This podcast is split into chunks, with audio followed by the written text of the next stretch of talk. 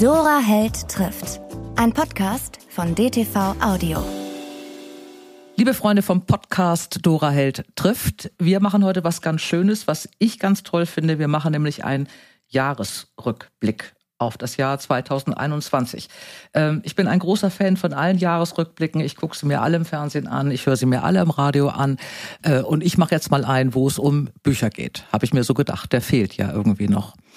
Und weil ich das nicht alleine machen möchte und immer von den Besten lernen, habe ich mir drei Menschen eingeladen, drei Buchmenschen, ähm, die in einer ganz oberen Liga spielen. Wenn jemand von euch dachte, dass Buchhändler in Tweet gekleidet, bebrillt und blass und nicht empathisch und sozial auch nicht besonders ähm, ausgebildet ihr Dasein fristen, dann hört ihr heute mal, wie das in Wirklichkeit ist. Ich habe nämlich drei ganz tolle Leute, Bücherleute, Buchhändler, die nicht nur Bücher verkaufen, sondern auch tausend andere Sachen machen. Und mit dem ersten fange ich an. Florian Valerius. Ich freue mich sehr, sehr, dass du so schnell zugesagt hast. Hallo, äh, vielen Dank für diese Einladung. Also du als großes Vorbild für mich auch wirklich als Buchhändler Vorbild. Da, da konnte ich doch gar nicht Nein sagen und äh, war sofort dabei, als ich diese Einladung bekommen habe. Dann hast du die drei Punkte schon mal gemacht hier zur guten Stimmung. Ich danke dir.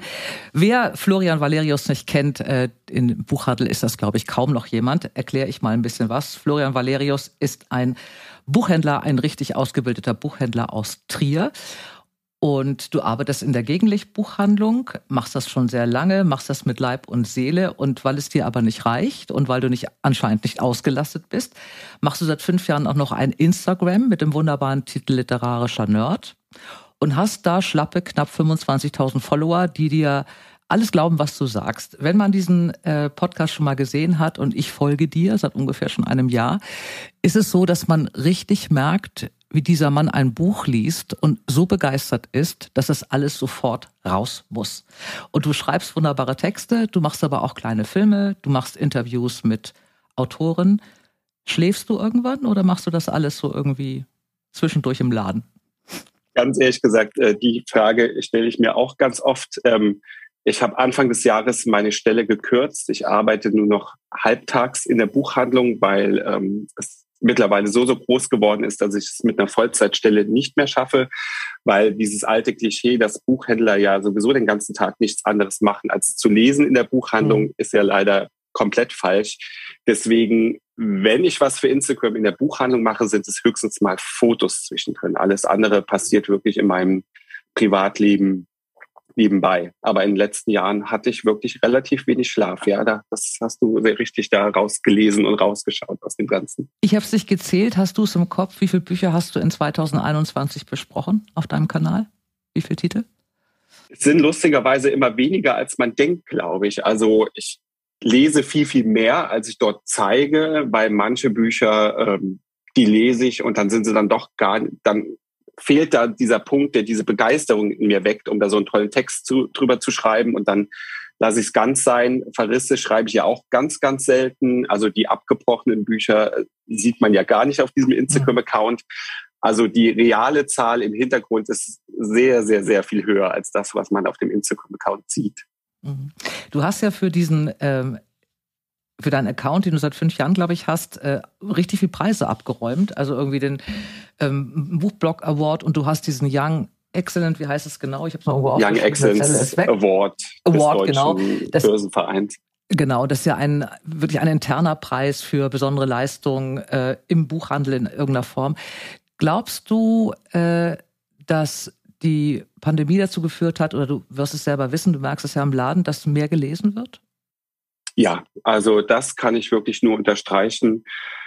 Ich habe selten erlebt, dass so viele Menschen wieder zum Buch greifen. Und das habe ich vor allen Dingen in der Buchhandlung daran gemerkt, dass es ganz viele Kunden waren in der Pandemiezeit, die ich neu anlegen musste. Also wirklich auch Kunden, die vorher zumindest dem lokalen Buchhandel nicht so äh, verschrieben waren, die kamen da plötzlich in dieser Zeit dazu. Und das waren Kundengespräche, die man dann hauptsächlich natürlich am Telefon geführt hat. Äh, und da war es nicht so, dass man nur ein Buch wollte, sondern die Leute, die Menschen wollten fünf, sechs, sieben Titel. Also es war, es war so richtiges Bücher hamstern. und es war aber auch echt viel, dass die Sachen nicht nur wie so oft gekauft worden sind und dann zu Hause rumlagen, sondern die Leute haben die Sachen auch wirklich gelesen, weil es gab danach immer wieder ganz tolle Feedback-Gespräche zu den einzelnen Titeln. Wir reden mal über das Jahr 2021. Ähm, das Ereignis des Jahres 2021 für dich. Also ein großes äh, Ereignis für mich war und das ist echt so ein Live-Goal irgendwie abgehakt. Ähm, ich durfte zwar nicht auf meinem Account, aber auf dem Account von Hugendubel und das kann man auch noch nachschauen. Ähm, und jetzt werden viele Her Fanherzen wahrscheinlich aufschlagen. Ich durfte äh, eine Stunde lang live mit Benedikt Welz sprechen. Mhm. Und ähm, ich war selten so so, so dermaßen aufgeregt vor einer mhm. Moderation. Und wir hatten dann eine Woche vorher schon einen privaten Zoom-Call gehabt, um uns so gemeinsam auf dieses Gespräch vorzubereiten. Und ich saß, ähnlich wie ich jetzt hier sitze, äh, ich bin beinahe gestorben, weil ich dachte, oh Gott, jetzt werde ich gleich mit Benedikt Welz hier persönlich alleine sprechen. Und nach einer Minute dachte ich, oh mein Gott, ist das ein netter Kerl. Und mhm. ähm, unser unser Vorgespräch die ganze Stunde war schon so großartig, dass ich mir gewünscht hätte, dass da eine Kamera oder ein Mikrofon mitläuft, weil es auf so vielen Ebenen dann so toll war. Und dieses Live-Gespräch, da haben dann fast über 400 Menschen live zugeschaut und es war so, so großartig und ich habe so viele Nachrichten dann, danach bekommen. Und auch Benedikt hat mir danach nochmal geschrieben, dass wir unbedingt einen zweiten Teil machen müssen. Und ähm, das war ein echtes Highlight. Und dann so ein persönliches anderes Highlight war, dass äh, die Ministerpräsidentin Malu Dreyer mich am Abend vor der Wahl in ihre Sendung eingeladen hat, um mit mir über Trier, über Bücher und andere Themen zu sprechen. Und ohne jetzt hier äh, politische Parteienwerbung machen zu wollen oder so, das war einfach für mich ein ganz, ganz besonderer Moment, bei, bei dieser Frau auf der Couch zu sitzen und äh, ihr Bücher empfehlen zu dürfen und ihr auch ein Buch mhm. zu schenken. Ähm, das war schon ein ganz toller Moment dieses Jahr für mich. Was hast du ihr für ein Buch geschenkt? Ich habe ihr die äh, Fremde aus dem Cholnay Verlag empfohlen, weil das mhm. war eins meiner absoluten Jahreshighlights. Ist ein ganz, ganz tolles Buch über Selbstfindung und auch mit vielen politischen Untertönen. Und das fand ich, kann man doch mal einer Ministerpräsidentin ähm, übergeben. Ja, der Mensch des Jahres 2021. Wer war das für dich? Ich würde sagen, all die Menschen, die trotz und mit Pandemie nach wie vor ihren Job gemacht haben und die, die einfach ihr Bestes gegeben haben, dass äh, alles am Laufen bleibt nach wie mhm. vor. Also jetzt werde, jetzt werde ich schon fast emotional hier, wenn ich das sage. Aber ich finde, 2020 war so ein, ein zehrendes Jahr für alle und 21 so wieder der, der Versuch zu so ein bisschen Normalität zurückzukommen. Und ich danke einfach allen, die dazu immer noch beitragen, dass wir mhm. alle so langsam mal wieder ein bisschen normal leben können. Das geht dann gleich zur nächsten Frage. Wovon willst du im Jahr 22 nichts mehr hören? Ja, das, das, das böse, böse ja. C-Wort. Wobei ich ja sagen muss, diese Pandemie war für mich und mein Erfolg echt nochmal ein Vorantreiber, weil einfach diese digitalen Formate, die da, die sich gefunden haben und die stattgefunden haben, die waren so erfolgreich und so toll teilweise. Und mhm. ich, ich wünsche mir vor allen Dingen, dass äh, für die Zukunft diese digitalen Formate nicht die Live-Formate ersetzen. Also ich spreche jetzt von Lesungen, von Begegnungen. Ich möchte mhm. auf keinen Fall, dass die die ersetzen, aber ich möchte für die Zukunft, dass wir da eine Gemeinsamkeit schaffen. Weil auch, was ich in dieser Zeit gelernt habe und was mich so, so glücklich gemacht hat, war, ich habe mit so vielen AutorInnen gesprochen live und ich habe Nachrichten bekommen von Leuten, die in der, tief in der Eifel sitzen und mir gesagt haben, ey, zum ersten Mal seit Ewigkeiten kann ich mal wieder Kultur äh, mhm. wahrnehmen oder ich kann daran teilnehmen, einfach von meinem Sofa aus. Wir haben junge Eltern geschrieben, die gesagt haben, die zwei Kinder, die liegen dann abends um 20 Uhr im Bett und wir können uns gemütlich ohne Babysitter auf die Couch setzen, können dir zuhören. Wir haben Leute im Rollstuhl geschrieben, die gesagt haben, äh, endlich mal eine behindertengerechte Veranstaltung, an der ich einfach bequem teilnehmen kann. Und es sitzen halt nicht alle Leute in Berlin, München, Hamburg und Köln und haben mhm. die Auswahl zwischen fünf Veranstaltungen jeden Abend, und das sind die Leute, die mir geschrieben haben und gesagt haben, mega klasse, ich kann einfach mal bequem von zu Hause aus auch teilnehmen. Und deswegen wünsche ich mir einfach für 22 und alle anderen nachfolgenden Jahre, dass wir da so eine demokratische Art und Weise finden, Menschen für Kultur zu begeistern und sie an Kultur teilhaben lassen zu können. Ähm, ich habe ja, wie du auch, ordentlich äh, eine Buchhändlerlehre gemacht und hatte eine sehr, sehr strenge Ausbilderin. Ich grüße in den Himmel Rita Hoffmann, die beste Buchhändlerin, die es je gab. Und es gab eine große Regel, nie mehr als drei Bücher. Und nie mehr als nötig lange drüber reden, sonst würde man die Leute verwirren. Also ich möchte von dir die drei Titel des Jahres für dich. Äh, bring mal Leute zum Lesen. Drei Stück. Ab jetzt, ich schreibe mit. Ich brauche auch Tipps. Also, wenn ich möchte, dass die Menschen ein einziges Buch dieses Jahr lesen, dann ist es von Evie Wild, Die Frauen, erschienen im Robold Verlag. Ein Buch, das leider noch nicht so durchgestartet ist, wie ich es mir wünschen würde, weil es einfach das Buch der Stunde ist. Und offensichtlich haben das viele noch nicht verstanden. Es geht um drei Generationen von Frauen in Schottland, mhm. die zu verschiedenen Zeiten. Die leben alle nahe des Basswalks. Das ist so eine Felsenformation an der Küste. Und eine Geschichte spielt in der Jetztzeit, eine spielt äh, nach dem Zweiten Weltkrieg und eine spielt noch etwas früher. Und alle drei Frauen müssen das erleben, was vielen, vielen Frauen tagtäglich auf dieser Welt passiert, nämlich die Gewalt gegenüber Frauen, der Missbrauch von Frauen, sei es jetzt seelischer oder körperlicher Missbrauch, und dieses Buch hat mich so beeindruckt und so mitgenommen und einfach gefesselt, dass ich mir wünsche, ich glaube, es sind über 600, 700 Seiten, richtig dicker Schmöker. Ich glaube, ich habe ihn auf einer Zugfahrt komplett aufgefressen von Heidelberg nach Trier und äh, wünsche dem Buch sehr, sehr, sehr viele LeserInnen. Also, wenn ihr das hört, sofort in die Buchhandlung Evie Wild, die Frauen. Ich kannte das auch nicht. Also, ich habe es auch noch nicht gelesen. Gut. Das zweite? Was mich dieses Jahr auch sehr, sehr bewegt hat, ich habe es jetzt erst gelesen, ist von Daniel Schreiber allein, erschienen bei Hansa Berlin.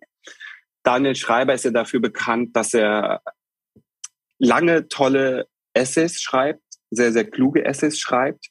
Und äh, nach Nüchtern und daheim setzt er sich jetzt mit dem Thema Alleinsein auseinander, was mich auf vielen Ebenen sehr, sehr berührt hat. Einerseits, weil dieses Buch auch gleichzeitig das Tagebuch dieser Pandemie ist, über die wir eben gesprochen haben. Und dieser Mann einfach so viele kluge Gedanken zum Thema Alleinsein hat, was es bedeutet, alleine zu sein, was es gesellschaftlich bedeutet, nicht in einer Beziehung zu leben oder verheiratet zu sein. Er hat ganz viele tolle Dinge, die er anschreibt. Er hat ein Kapitel über queere Scham in diesem Buch. Er hat ähm, ein Kapitel über das eigene Körperbild in diesem Buch. Und ähm, es hat mich so zum Nachdenken äh, angestoßen, dieses Buch. Daniel Schreiber schreibt auch immer sehr, sehr persönlich. Das hat er mit mir gemeinsam, weil wenn man meine Posts kennt, weiß man, ich erzähle auch viel von mir gleichzeitig, mhm. wenn ich über Bücher spreche. Und auch da ist Daniel Schreiber, er macht sich komplett nackt. Man lernt ihn bis in die Tiefen seiner Seele kennen, würde ich sagen. Das ist teilweise auch unangenehm zu lesen und teilweise einfach nur sehr, sehr berührend. Mhm. So, und die Nummer drei. Da muss ich jetzt, jetzt muss ich eine Entscheidung treffen, was ich da. Das ist so im Leben. Man trifft immer Entscheidungen. Ähm, mein drittes Jahr, Jahreshighlight, das ist von Judith Herrmann, Daheim, erschienen im Fischer Verlag. Da hatte auch ich gerade mal so eine Leseflaute und hatte so gefühlt 5000 Bücher hier zu Hause liegen, die ich alle noch nicht gelesen hatte. Aber Judith Herrmann lag an eben jedem Samstag in der Buchhandlung. Und äh, ihr müsst wissen, auch Buchhändler geben noch unglaublich viel Geld für Bücher aus. Ich musste dieses Buch einfach kaufen an diesem Samstag, weil ich es haben wollte. Ich habe um 17 Uhr nachmittags angefangen, habe dieses Buch nachts beglückt zugeschlagen, war wieder aus meiner Leseflaute raus. Es geht um eine Frau in den besten Jahren, die auf einmal alle Brücken abbricht und ans Meer geht, um bei ihrem Bruder zu arbeiten und ja, einmal ihr komplettes Leben nochmal umschmeißt. Und viel, viel mehr passiert in diesem Buch eigentlich auch gar nicht. Aber es sind so, es sind Stimmungen, es sind Gefühle. Dieses Buch hat mich so dermaßen aufgewühlt. Es fängt schon an mit einer ganz tollen Szene. Da ist die Protagonistin noch jung und es ist ein heißer Sommer und sie zündet sich eine Zigarette an auf dem Balkon und schaut dabei auf eine Tankstelle und denkt darüber nach, dass sie sich gerne ein Eis kaufen würde. Das hat mich so umgehauen und dieses ganze Buch ähm, ist einfach ist einfach der Wahnsinn. Ich habe es so geliebt. Ich bin dieser Frau überall hingefolgt und ähm, es gibt eine ganz schöne Metapher in diesem Buch, nämlich es geht um, um Kisten. Es geht um eine, eine Kiste eines Zauberers, die was verschwinden lässt.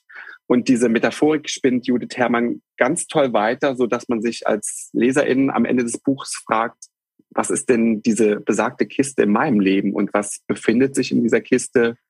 Wann öffne ich diese Kiste? Und lass diese Geister frei, die in dieser Kiste drin sind. Wenn noch irgendjemand Zweifel hat, warum er dir als literarischer Nerd folgen sollte, habe ich dir jetzt ausgeräumt. Es gibt wenige Menschen, die ein, so ein Talent haben, Bücher vorzustellen, wie du es gemacht hast. Es war mir ein großes Vergnügen, mein Lieber, ähm, dass du mitgemacht hast und sofort zugesagt hast. Und ich wünsche dir ein 2022 mit ganz wenig bösen Worten wie C, mit ganz viel Glück, mit vielen Büchern, mit weiterhin so viel Leidenschaft fürs Lesen und mit weiterhin so großer Überredungskunst, Leute zum Lesen zu bringen. Danke dir sehr. Ich danke dir von Herzen für diese wunderbaren, lieben Worte. Also wenn man mich sehen könnte, ich bin einfach nur rot die ganze Zeit. Ähm, danke für die Einladung. Auch dir alles Gute weiterhin. Und äh, ja, Leute, bei Local, geht in die Buchhandlung, lasst euch beraten, auf welchem Weg auch immer und kauft eure Bücher vor Ort. Das wäre noch mein Abschlusssatz. Alles Gute wünsche ich dir. Vielen Dank. Ich danke. Und hier nochmal zum Mitschreiben die drei Titel, um die es gerade ging. Evie Wild, Die Frauen bei Rowold, Daniel Schreiber allein im Hansa Verlag und die wunderbare Judith Herrmann mit Daheim bei Fischer. Vom liebenswürdigen und charmanten Florian Valerius, dem literarischen Nerd aus Trier, komme ich jetzt zu einer nicht minder liebenswürdigen und auch umtriebigen Frau aus Wien, Petra Hartlieb. Petra, ich freue mich so, dass du mitmachst bei diesem ja. Jahresrückblick. Ich freue mich auch. Es ist sehr cool, mal mit dir zu reden, wenn wir uns schon nicht sehen können. Sonst sehen wir uns immer auf der Frankfurter Buchmesse, da war ich dieses Jahr nicht. Äh, deswegen haben wir keinen Weißwein. Na, guck mal hier, dann haben wir nichts verpasst, dann machen wir das jetzt hier ohne Wein, den sparen wir uns für die nächste Messe, die hoffentlich dann irgendwann wieder läuft, ganz normal auf. Ähm, falls sich irgendjemand nicht kennt, was ich nicht glaube, weil das ähm, interessierte Buchmenschen sind, die mir hier auch zuhören, äh, mal ein paar Stichworte. Du bist wirklich umtriebig. Du warst Pressereferentin, du warst Literaturkritikerin äh, beim NDR unter anderem. Du bist seit 2004 in Wien, wo du mit deinem Mann zusammen die Buchhandlung Hartlieb Bücher machst, mittlerweile auch mit zwei Läden. Weil das alles nicht reicht, bist du aber auch noch Jurymitglied in verschiedenen Jurys gewesen, zum österreichischen Buchpreis, zum österreichischen Staatspreis für europäische Literatur, ist ein Wahnsinnsname, zum deutschen Buchpreis, da warst du auch du auch in der Jury.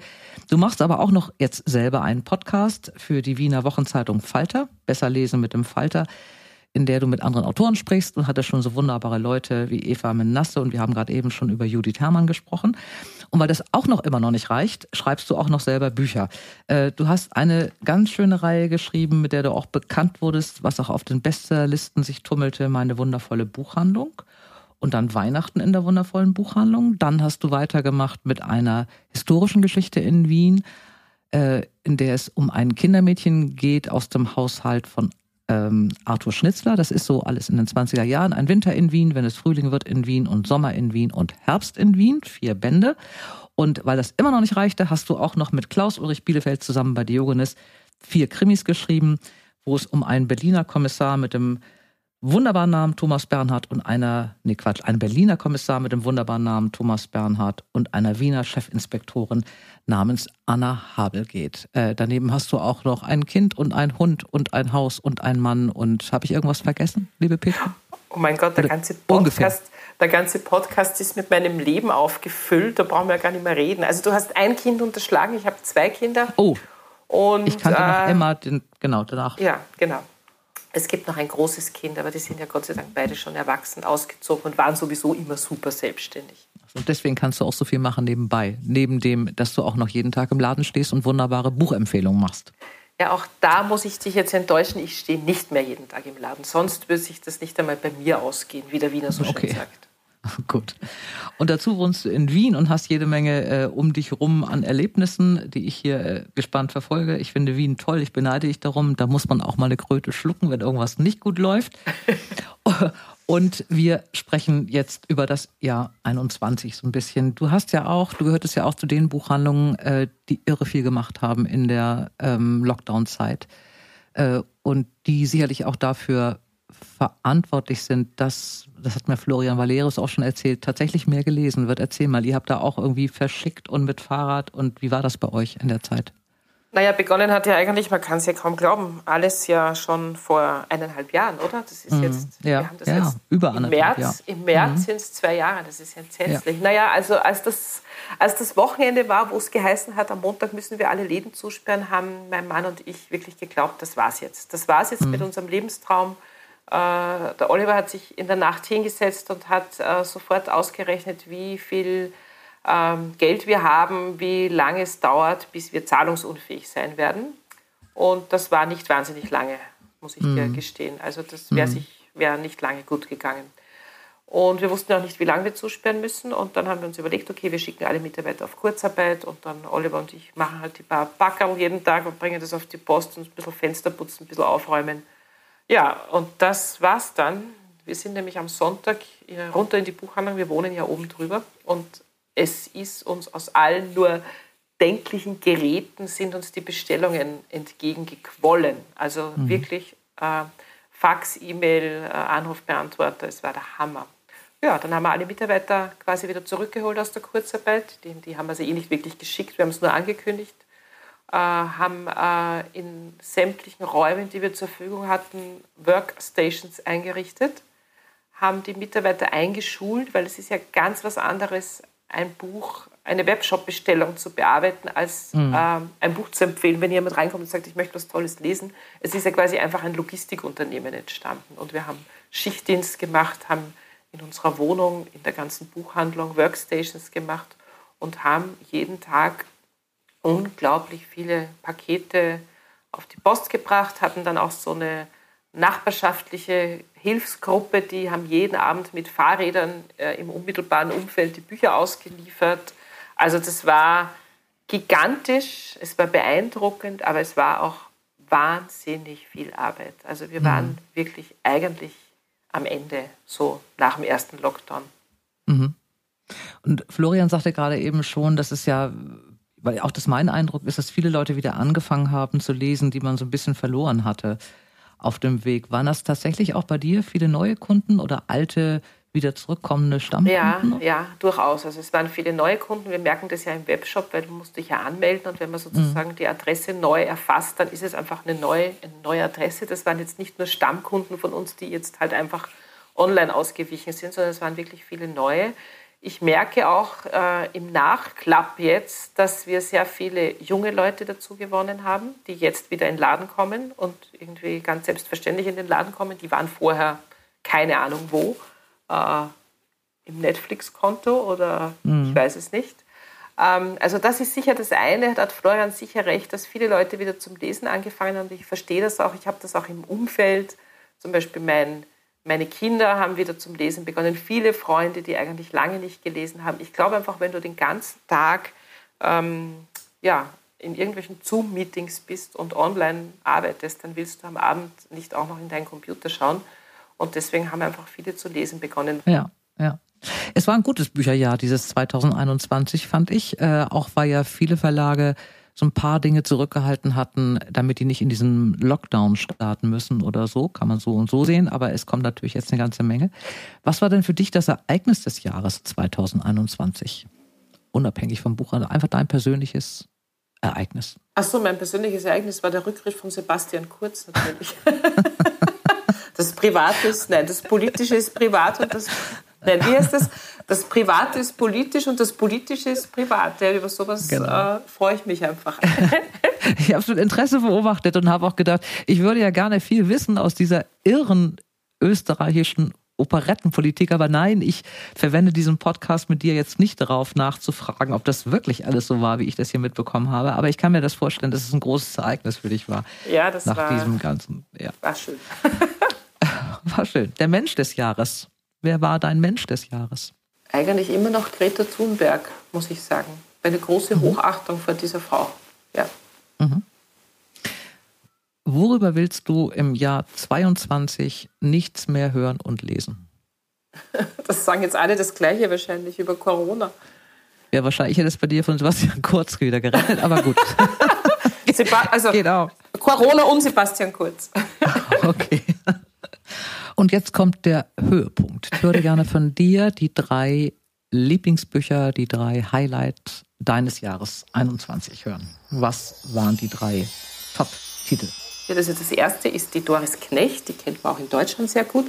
Das mhm. neue Buch ist bei Hansa, Hansa Berlin erschienen und heißt Die Nachricht. Und das ist eine mhm. Mischung aus einer Beziehungsgeschichte und gleichzeitig ist es aber auch fast wie ein Psychothriller. Also es geht um eine Frau, die ist so ja, Mitte 40. Ähm, da rappelt sich gerade mal wieder so in ihrem Leben. Also ihr, ihr Mann ist verstorben, es ist jetzt aber vier Jahre her, die Kinder sind aus dem Haus. Sie beginnt eigentlich wieder sich so ein bisschen anzufreunden mit Leben, mit Ausgehen. Sie versucht sich zu daten. Und eines Tages bekommt sie äh, seltsame Nachrichten auf ihren Facebook Messenger und ihre ganzen Freunde, die mit ihr verbunden sind, bekommen diese Nachrichten auch auf Instagram, auf Facebook und so weiter. Also sehr diffamierende, böse Hasspostings. Und es mhm. ist die Geschichte einer Frau, die versucht rauszufinden, erst einmal, wer ist es und dann dagegen anzukämpfen. Und es ist natürlich auch ein sehr politischer Roman, weil man kann nicht viel tun dagegen. Das ist sozusagen auch die, die Tragik an dieser Geschichte, mhm. weil es passiert ja nichts. Ähm, was das aber sozusagen mit dir macht, wenn du solche Dinge über dich liest, beziehungsweise weißt, dass deine Kolleginnen, dein Chef, deine Freunde das auch über dich lesen, egal ob es stimmt oder nicht, äh, mhm. das ist so wahnsinnig spannend und subtil beschrieben. Also großes Kino. Okay. Ja. Ich habe es mitgeschrieben. Du hast es mitgeschrieben. Zweites Buch, dann schummel ich jetzt eine Deutsche dazwischen. Die kennt mhm. man auch sehr gut, glaube ich. Das war, ich war sehr fasziniert von dem neuen Buch von Lena Gorelik, Wer wir sind. Äh, ist die Geschichte, ist eigentlich ihre eigene Geschichte. Sie schreibt ja immer über, über dieses Thema. Sie ist als äh, Elfjährige, als Kontingentflüchtling nach Deutschland gekommen das ist toll. In Österreich muss ich immer erklären, was ein Kontingentflüchtling ist. Das muss ich jetzt hier nicht. Äh, ist dann wirklich im Flüchtlingsheim mehr oder weniger gelandet, hat die ersten Jahre da gelebt. Inzwischen ist die Lena, glaube ich, so ja, fast äh, also zwischen 30 und 40, ich weiß nicht genau, hat selber Kinder und beginnt das als Anlass zu nehmen, darüber zu schreiben. Äh, über mhm. dieses Ankommen, über diese Sprachlosigkeit. Und es ist aber so viel mehr als jetzt so ein klassischer Migrationsroman, sondern es ist eine total liebevolle, ähm, liebevolle Abrechnung, sage ich jetzt einmal ganz bewusst mit den Eltern. Also mhm. diese 17-jährige Lena als Überfliegerin, äh, Matura, also Abitur gemacht, in der fremden Sprache studiert, Journalistin geworden. Die Eltern waren immer peinlich für sie. Der Vater konnte nicht mal richtig ein Bier bestellen, weil er die Sprache nicht ordentlich kannte. Sie hat sich immer geschämt für ihre Eltern. Und jetzt ist sie aber in dem Alter, wo sie einfach merkt, was haben die eigentlich für mich getan? Das ist der Hammer. Was haben die mir ermöglicht?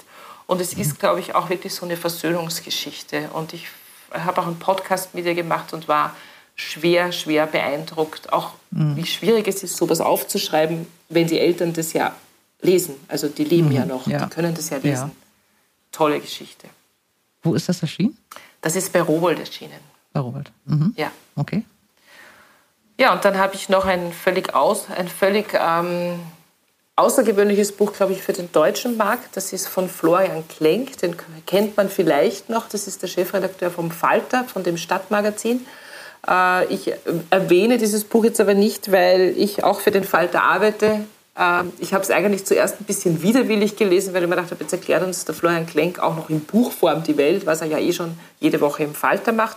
Das Buch heißt Bauer und Bobo und mhm. da geht, das ist ein Sachbuch und es geht um Landwirtschaft. Also die Ausgangsgeschichte ist ganz schnell erzählt. Es gab äh, in den letzten Jahren diverse Vorfälle auf österreichischen Almwiesen. Und zwar ist einmal eine deutsche Touristin von einer Kuh totgetrampelt worden. Äh, das war dann auch damals auch groß in den Medien. Es gab diverse äh, Gerichtsprozesse und so weiter. Und der Florian Klenk hat darüber im Falter geschrieben.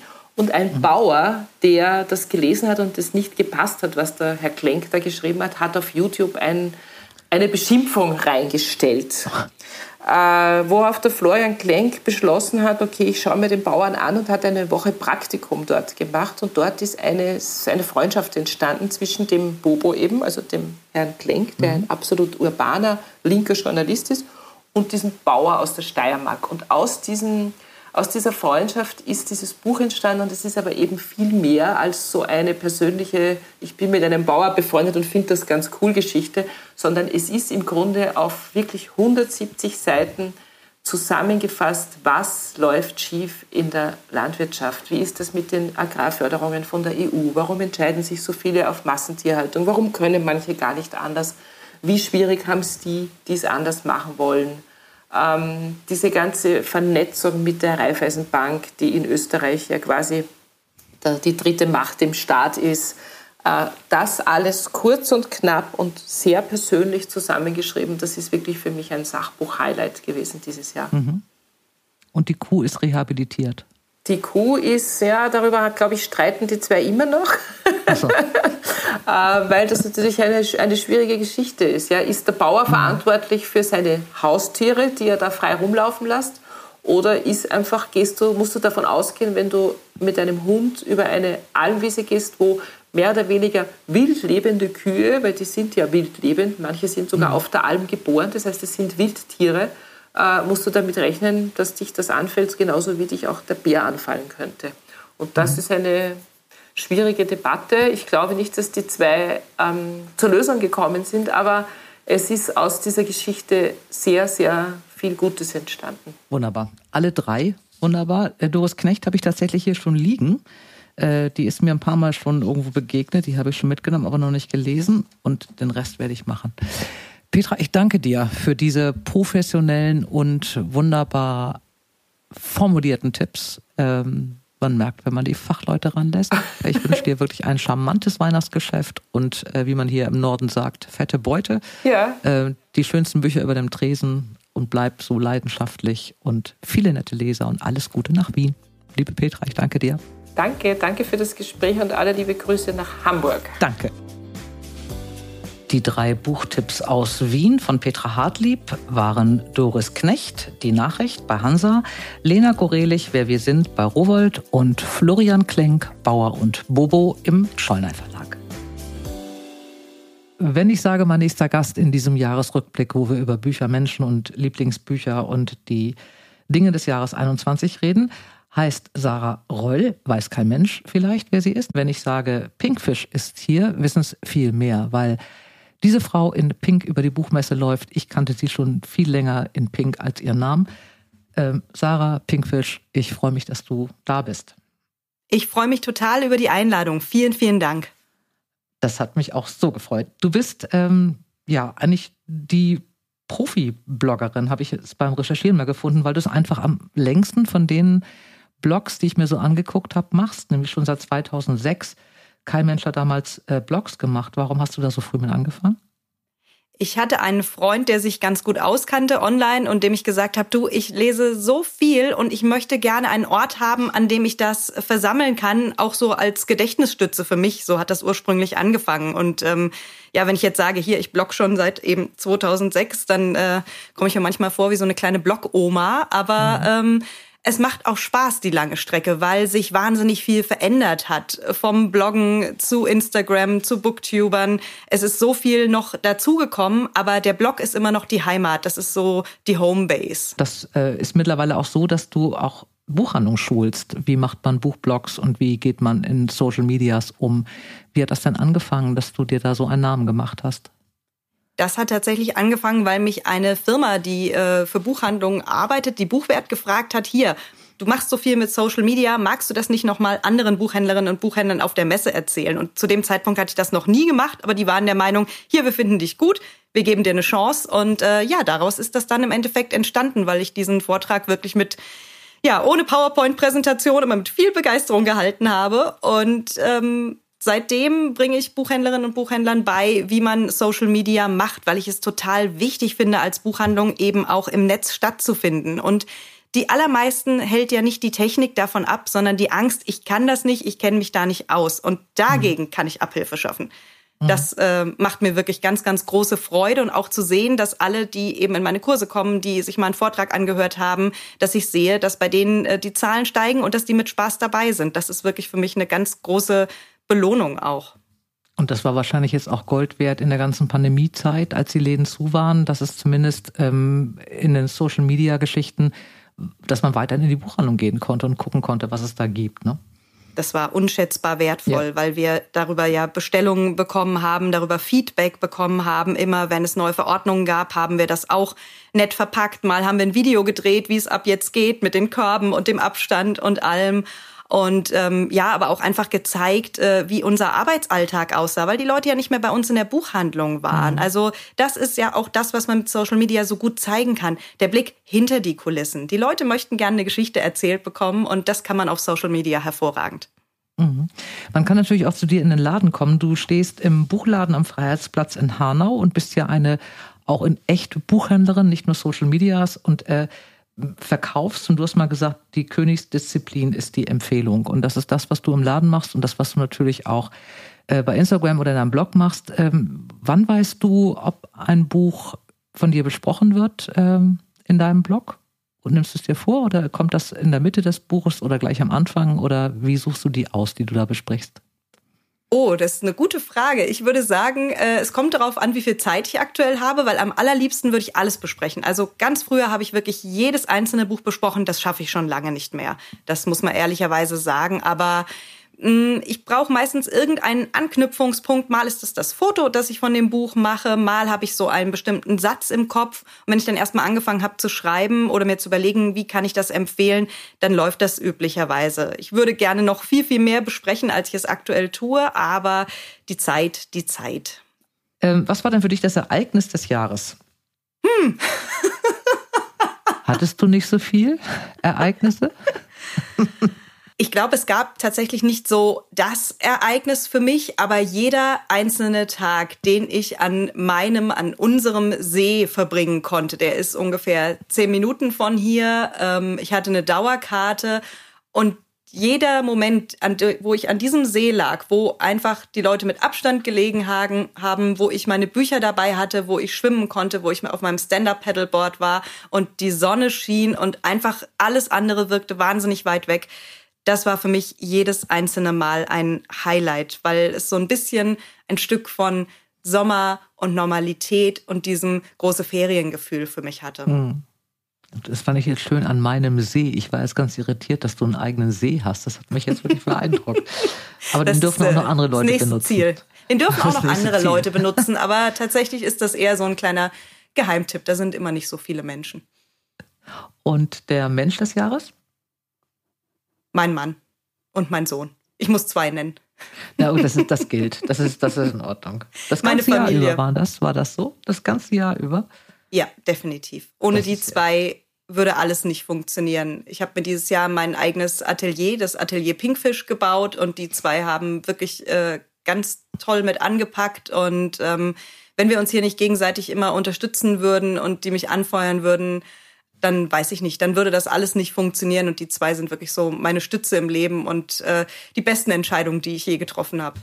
Es gibt auf deinem äh, Blog äh, eine Dokumentation dieses Raumes, den du da natürlich auch, wie kann es anders sein, in Pink gestrichen hast.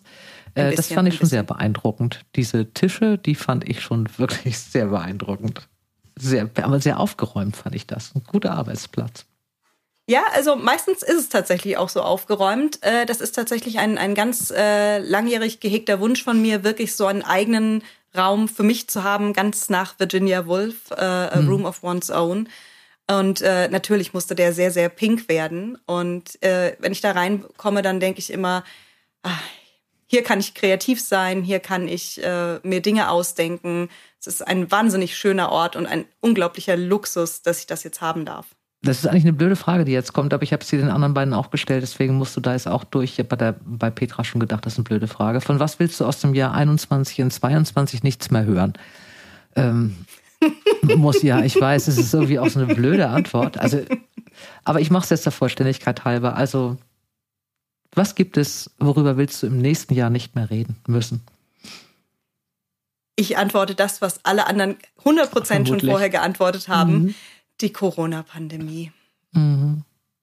Vielleicht kann ich es noch ergänzen um äh, Pflegenotstand. Es wäre sehr, sehr mhm. schön, wenn die Pflege endlich ordentlich bezahlt würde für das, was sie momentan unfassbarerweise alles äh, leistet. Wir wollten gerne in diesem Jahresrückblick nochmal den Leuten die neuen Bücher mitgeben, die sie jetzt im Januar unbedingt lesen müssen, die sie vielleicht verpasst haben, weil ja kein Buch schlecht wird. Man kann ja immer noch die Bücher lesen, die man verpasst hat, weil man sie nicht kennt. Was waren denn deine drei Highlights des Jahres 21? Ja, ich habe ähm, interessanterweise einen Roman gebracht und zwei Sachbücher, was ich sehr, sehr spannend finde, weil es normalerweise eher Romane sind. Und zum einen ist das New York Ghost von Ling Ma, erschienen im Kulturbooks Verlag, übersetzt von Zoe Beck. Das ist wirklich eigentlich das Buch der Stunde. Es ist bereits 2018 erschienen. Es ähm, geht aber unter anderem auch um eine, ja, um eine weltweite Pandemie. Es spielt in New York City, wir wissen ja, die Stadt, in die ich verliebt bin. Mhm. Aber dieses New York ist ein ganz anderes. Und obwohl dieses Buch eben vor unserer aktuellen Pandemie geschrieben wurde, gibt es doch sehr, sehr viele Parallelen. Das ist so eine ganz eigene Leseerfahrung, weil man einiges kommt einem so wahnsinnig bekannt vor. Und Candice Chen arbeitet ähm, für einen Verlagsdienstleister und merkt aber, dass sich diese Stadt nach und nach verändert. Und zunächst ist das gar nicht so wahnsinnig interessant für sie. Sie arbeitet da jeden Tag ganz brav vor sich hin. Aber sie fängt an, auf ihrem Blog ähm, zu dokumentieren, wie sich diese Stadt durch dieses sogenannte Shen-Fieber verändert. Und eines Tages muss sie sich aber entscheiden, bleibt sie in dieser Stadt oder flieht sie? Und hat sie damit die richtige Entscheidung getroffen? Das ist wirklich ein Hammer von einem Buch. Es ist spannend, es ist eine Familiengeschichte, es ist eine Konsumkritik. Es ist so eins von den Büchern, das habe ich im Februar gelesen und es ist mir immer noch so vor Augen. Eine mhm. unglaublich intensive Lektüre. Das zweite Buch ist, ähm, genau, das ist ein Sachbuch und zwar ist das im Grunde gut, eine neue Geschichte mhm. der Menschheit von Rutger mhm. Bregmann. Und ich finde, dass dieses Buch wirklich alle, alle lesen sollten, weil der Historiker Rutger Bregmann ist ein Niederländer, der geht davon aus, oder also er erklärt uns darüber auf, dass diese Idee davon, dass der Mensch grundsätzlich böse ist, die wir alle so in unseren Köpfen irgendwie abgespeichert haben, eigentlich eine falsche Annahme ist. Und dass der Mensch, der Titel sagt es schon, im Grunde eigentlich gut ist. Und was mhm. er daran so spannend ist, ist, dass er das mit historischen Ereignissen, ähm, mit ähm, ganz viel Wissenschaft unterlegt, aber gleichzeitig eine großartige Geschichte dabei erzählt. Also es ist total unterhaltsam, es ist hochspannend und es gibt einem so viel Hoffnung zurück. Also man hat so ein tröstliches Gefühl im Bauch, wenn man das liest und denkt so, okay, vielleicht ist doch noch nicht alles verloren und hat einfach wieder ganz, ganz viel Hoffnung. Und ich finde es ein unglaublich wichtiges und schönes Buch. Also mhm sollte man, ist jetzt frisch im Taschenbuch erschienen, sollte man einfach zehnmal kaufen, an alle Menschen, die einem so wichtig sind, in seinem Umkreis verschenken, macht man nichts falsch mit. Darüber habe ich auch in deinem Blog schon gelesen, da hast du ja auch schon drüber geschrieben. Das klang auch so, dass ich es haben will, aber ich weiß den Verlag nicht mehr. Rowold ist das. Bei Rowold. Mhm. Wunderbar. Und Nummer drei. Und das dritte Buch, was ich mitgebracht habe, ist äh, Frauenliteratur, abgewertet, vergessen, wiederentdeckt, erschienen bei Kiepenheuer und Witsch und mhm. geschrieben von Nicole Seifert. Und wenn man sich jetzt vielleicht schon ein bisschen mit der Debatte ähm, des, äh, der Frauen, Frauen in der Literatur, schreibenden Frauen befasst hat, dann liest man dieses Buch und sagt die ganze Zeit, ja, ja, genau so ist es, genau so schön, dass es mal jemand so toll und prägnant auf den Punkt bringt. Und wenn man sich damit noch nicht so sehr befasst hat, dann ist dieses Buch ein absoluter Augenöffner. Hinten drauf steht ein bisschen ähm, mehr nochmal dazu und unter anderem Nicole Seifert liefert das Buch zur Debatte klug, fundiert und inspirierend. Das ist für mich wirklich so ein Standardwerk darüber, wie viele Frauen bisher eben übersehen wurden, dass ähm, es unglaublich wichtig ist, darüber zu sprechen, wie der Literaturbetrieb aufgebaut ist, und ähm, ja, warum es solche Aktionen gibt wie Frauen zählen, warum es äh, doch durchaus wichtig ist, sich anzuschauen, warum erscheinen immer noch mehr Bücher von Männern als von Frauen in der Literatur. Es ist ein kluges, ein feuriges und ein total wichtiges Buch, dem ich ganz, ganz viele Leserinnen und Leser wünsche, weil es wirklich ein ganz, ganz viel beibringen kann. Und noch dazu wächst die Wunschliste von all diesen tollen schreibenden Frauen, über die Nicole Seifert da spricht, ins Unermessliche. Also mhm. ein Buch mit Folgen sozusagen. aber guten. Ich bin froh, dass es Blogger wie euch gibt und äh, Buchhändler wie, wie euch. Ihr wart auch alle drei, seid ihr Buchhändler, äh, mit denen ich jetzt gesprochen habe, dass ihr da seid, weil ich nicht mehr jeden Tag bei euch bin, bin und dass ihr mir aber in euren Blogs und auf euren äh, mit eurer Fantasie wirklich äh, es mir leicht macht, den Überblick zu behalten und äh, was zu finden, was ich vielleicht noch nicht gekannt habe und mal auf ein Buch zu stoßen, was mir sonst gar nicht entgegengelaufen wäre und bei dem man hinterher gedacht hat, oh Gott, das wäre so furchtbar gewesen, wenn ich dieses Buch nicht gelesen hätte. Ähm, Dankeschön allen dreien, Florian Valerius, Petra Hartlieb und dir, liebe Sarah Reul. Pinkfisch, es war ein großes Vergnügen, mit euch zu sprechen. Ich wünsche euch jetzt oder uns allen ein Jahr 22, dass wir allererste Geschichte gesund bleiben, dass wir heiter bleiben, dass es weiterhin schöne Bücher gibt und dass ihr, davon bin ich zutiefst überzeugt, es schafft im nächsten Jahr noch mehr Leute zu überzeugen, dass es einfach ein schönes Gefühl ist, mit einem Buch auf der Couch zu legen und nicht mehr an irgendwelche Dinge denken, die man einfach nicht mehr leiden kann. Also ich danke dir sehr, dass du da ja, warst. Ja, vielen Dank. Danke dir auch für deinen Blog, den machst du toll, mach genauso weiter. Es, ich, na, wie gesagt, ich folge jetzt allen, die ich hier hatte. Ähm, und es hilft beim Finden der schönen Bücher. Und ich wünsche dir Wie ein schön. ganz charmantes, wunderbares, gesundes 2022. Und auch hier nochmal zum Mitschreiben. Es ging um Ling Ma, New York Ghost im Culture Book Verlag, Rutger Bregmann im Grunde gut bei Rowold und Nicole Seifert, Frauenliteratur, abgewertet, vergessen, wiederentdeckt bei Kiepenheuer und Witsch. Das war die letzte Folge Dora Held trifft im Jahr 2021 in einem verrückten, etwas kruden und etwas anstrengenden Jahr. Ich weiß nicht, wie das Jahr 2022 wird. Ich hoffe natürlich gut. Was ich euch versprechen kann, ist, dass es am 13. Januar weitergeht mit dem Podcast Dora Held trifft und dann Tessa Randau treffe. Eine sehr sympathische Autorin, die zwei Bücher geschrieben hat, über die man reden muss und über die man reden kann und will. Die Berge, der Nebel, die Liebe und ich und der Wald, vier Fragen, das Leben und ich. Und wir reden über die Fragen und über Wälder und Berge und die Liebe und alles, was uns noch so einfällt. Als ich dann angefangen habe, meinen Kindern vorzulesen, da war halt zum ersten Mal im Leben überhaupt kein Druck dahinter. Ne? Da habe ich zum ersten Mal keine Angst mehr vom Lesen gehabt. Es hat tatsächlich im Lesen und im Vorlesen sich die letzten Jahre, würde ich echt sagen, echt auch ein bisschen ausgewachsen mit der Leseschwäche. Ihr Lieben, alle Buchtipps findet ihr in den Show Notes und ich wünsche euch ganz viel Freude beim Geschichtenentdecken. Bleibt gesund und heiter, eure Dora. Dora Held trifft.